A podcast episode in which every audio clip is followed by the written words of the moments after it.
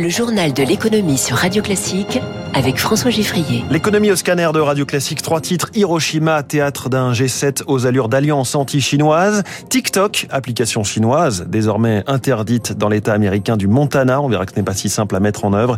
Et puis la France, terre fertile pour le e-sport, l'élite mondiale du jeu vidéo et le faramineux business qui l'entoure.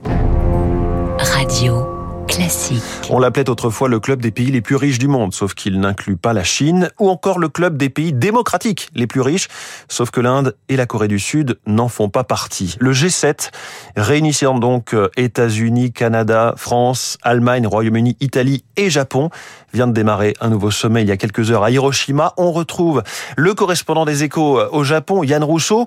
Alors comme à chaque fois, le menu est copieux, état de l'économie mondiale, risque nucléaire, crise ukrainienne, montée en puissance de la Chine. Mais d'abord, il y a eu cette cérémonie tournée vers le passé. Ce matin, avant d'entrer en réunion, les dirigeants des pays du G7 se sont tous retrouvés pour une visite très émouvante au musée euh, d'Hiroshima pour la paix. C'est un site très impressionnant au centre de la ville qui raconte les horreurs du bombardement euh, atomique du 6 août 45. La bombe avait tué en un instant 70 000 personnes, puis ensuite euh, des dizaines de milliers d'autres dans les mois et les années qui avaient suivi. Et dans le musée, on voit donc des habits d'enfants brûlés, des photos de corps déchiquetés et de victimes errant dans les rues de la ville détruite. Fumio Kishida, le premier ministre japonais, dont une partie de la famille et de la région, tenait absolument à cette séquence pour encourager les dirigeants du G7 à réfléchir bien sûr à la menace nucléaire, mais aussi au retour des tensions géopolitiques dans la région, particulièrement autour de la Chine. Oui, les pays du G7 semblent d'ailleurs très remontés hein, contre la Chine. Alors officiellement, ce n'est pas un G7 anti-chinois, c'est en tout cas ce que nous disent euh, les diplomates japonais, euh, allemands euh, et français, mais le rôle de Pékin sur la scène internationale va vraiment être au cœur des débats. On va parler de son partenariat avec la Russie en pleine crise ukrainienne, mais aussi de ses pratiques commerciales. Les dirigeants veulent notamment répondre aux campagnes de coercition économique qui sont régulièrement lancées par Pékin contre les pays que le pouvoir communiste juge inamicaux. Alors ce sont des arrestations arbitraires d'expatriés, des boycotts de produits étrangers ou alors des fermetures forcées de, magasins. En réponse à ce harcèlement, certains proposent la mise en place d'une sorte d'OTAN économique où les pays seraient solidaires les uns des autres lorsque l'un d'entre eux serait brimé euh, par Pékin. Mais des pays européens trouvent cette solution un peu trop brutale. Le G7 pourrait donc s'entendre dans le week-end sur la création d'une sorte de structure de surveillance des pratiques coercitives qui viserait tous les pays autoritaires, pas seulement la Chine. Yann Rousseau, merci beaucoup en ligne du Japon pour Radio Classique où se tient donc euh, ce G7. Vous parliez Yann de la crise ukrainienne. La Russie a prolongé de deux mois au moins l'accord sur les céréales d'Ukraine. Cet accord a permis depuis l'été dernier de faire sortir euh, d'un pays en guerre des millions de tonnes de blé, de maïs, de tournesol et de colza. Rappelons que l'Ukraine est le quatrième exportateur mondial de céréales. Bonne nouvelle donc euh, sur le front de la sécurité alimentaire de nombreux pays. Mais tout cela reste précaire, Zoé Pallier. Comme à chaque fois que l'accord sur les céréales ukrainiennes arrive à échéance, les marchés ont frémi ces derniers jours, pointe Damien Vercambre, analyste chez Intercourtrage. Du fait des négociations, on était monté jusqu'à 240 euros la tonne. Et là, à l'annonce du prolongement, on est descendu en dessous du 230 euros la tonne, un niveau plus bas que le niveau avant le conflit. Plus bas surtout qu'au printemps dernier, quand les ports étaient bloqués et les prix au plus haut. Depuis, le corridor a permis d'exporter 30 millions de tonnes de céréales, surtout vers la Chine la Turquie ou l'Espagne et de stabiliser les marchés. Les céréales via le corridor ne vont pas vers les pays qui vont de l'Algérie euh, au Yémen en passant par l'Égypte, mais ces pays africains ont bénéficié de la baisse des prix. Mais ce corridor n'est pas une solution de long terme pour les pays importateurs, car l'Ukraine écoule ses stocks et a perdu un quart de ses terres cultivables. Arthur Portier, consultant chez Agritel. On était en 2021 aux alentours des 33 millions de tonnes de production de blé. On annonce cette année aux alentours des 16 millions de tonnes. Il y a d'autres pays comme la France qui ont pris leur place sur la scène export pour remplacer l'Ukraine. L'équilibre reste fragile, nuance cet expert. Le moindre aléa climatique pourrait empêcher les autres pays de compenser les pertes ukrainiennes. Zoé Pallier, autre euh, matière première affectée par la guerre en Ukraine, le gaz bien sûr, et bien après avoir bondi en février 2022 et encore plus à l'été, les prix sont aujourd'hui au plus bas depuis juin 2021, bien avant l'invasion russe. Donc 30 euros le mégawattheure pour le gaz européen, 30 euros. On était à 330 en août dernier. Les raisons, l'hiver qui a été doux avec donc moins de consommation de gaz et l'approvisionnement très rapide en ce moment de l'Europe, en particulier via les livraisons de gaz naturel liquéfié par bateau.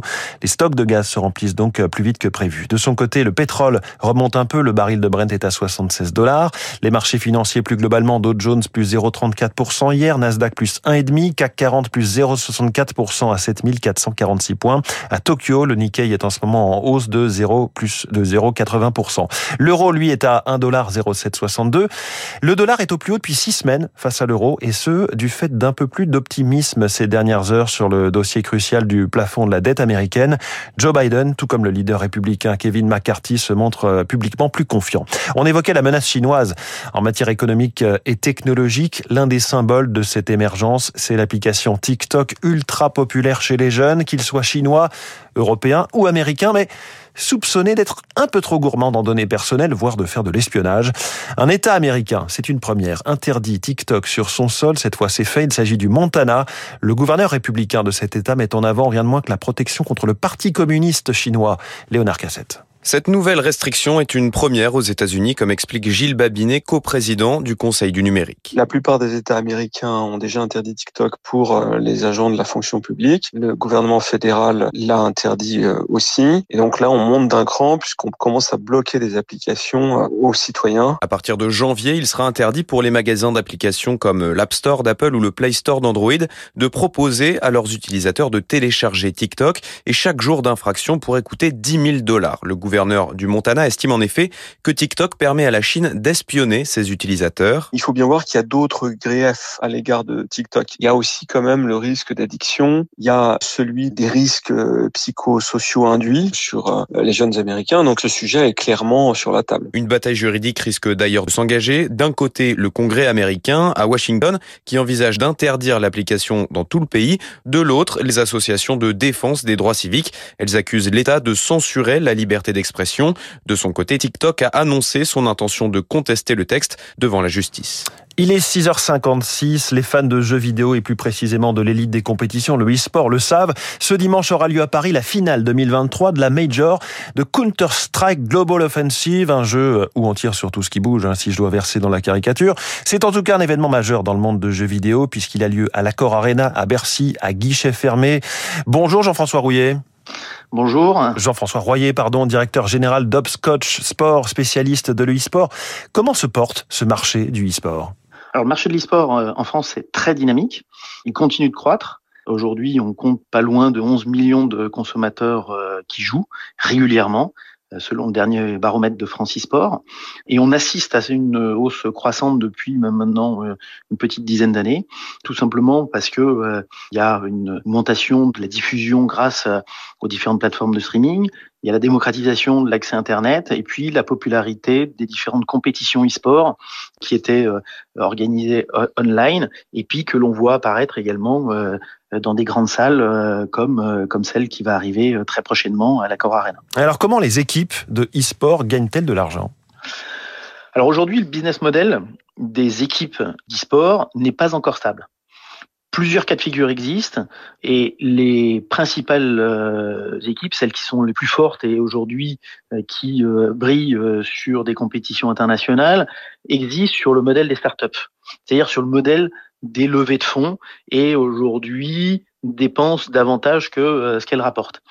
En fait, on a quasiment les mêmes leviers de recettes économiques que dans le modèle sportif, à deux exceptions près il n'y a pas de droit de télévision, de droit de diffusion dans l'e-sport, puisqu'on est essentiellement sur les plateformes de diffusion telles que Twitch ou euh, YouTube.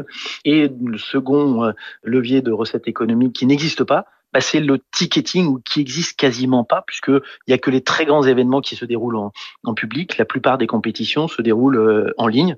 Par contre, on a du merchandising, on a du sponsoring, on a de la monétisation des audiences digitales, euh, et puis on a aussi, euh, pour ceux qui gagnent, euh, les cash prizes qui peuvent monter très très haut. Et quels sont les atouts de la France dans ce domaine? Alors d'abord en France, on a de nombreux talents, des joueurs de très haut niveau depuis très longtemps. On a des talents qui ont été champions du monde sur différents jeux et qui ont aidé à structurer le marché. Ensuite, depuis la loi euh, Le Maire en 2016, le marché s'est structuré. On a la chance de compter des influenceurs, de nombreux streamers et ou d'excellents jeunes entrepreneurs qui se sont lancés très tôt dans la création d'équipes euh, e-sport à succès et leurs audiences étant naturellement digitales puisque ce sont des, des jeunes qui étaient tournés vers les réseaux sociaux et ou des streamers qui étaient déjà euh, sur les réseaux sociaux et donc leurs audiences bénéficie au projet e-sportif et on a la chance d'avoir aujourd'hui des teams e-sport qui sont très puissantes, telles que la team Vitality ou la Carmine Corp. Jean-François Royer, merci beaucoup, directeur général d'Opscotch Sport et spécialiste de l'e-sport. 6h50.